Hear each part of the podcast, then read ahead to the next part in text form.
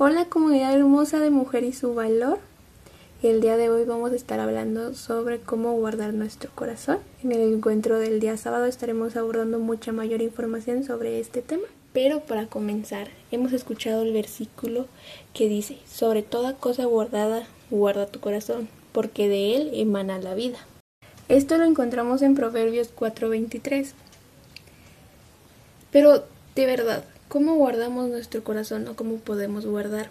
Estuve reflexionando en este tema y llegué a dos puntos muy importantes. El primer punto que llegué es atesorando la palabra de Dios. Cuando, cuando atesoramos la palabra de Dios en el corazón, estamos dándole un gran valor, y es que ella será como un filtro ante aquello que no nos conviene. Cuando tenemos la palabra de Dios guardada en nuestros corazones y la atesoramos, como el oro y la plata, esa palabra cumplirá la función de mostrarnos el mal camino, como lo dice Salmo 119, 72. La enseñanza que sale de tus labios vale más para mí que todo el oro y la plata del mundo.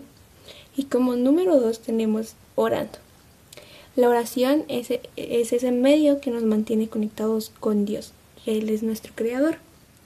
Estar en comunión con el creador de nuestro corazón nos mantiene alejados del pecado y Él nos ayudará a guardar nuestro corazón. Son estos dos puntos que quería tocar el día de hoy para poder ir guardando esta palabra y preparando nuestro corazón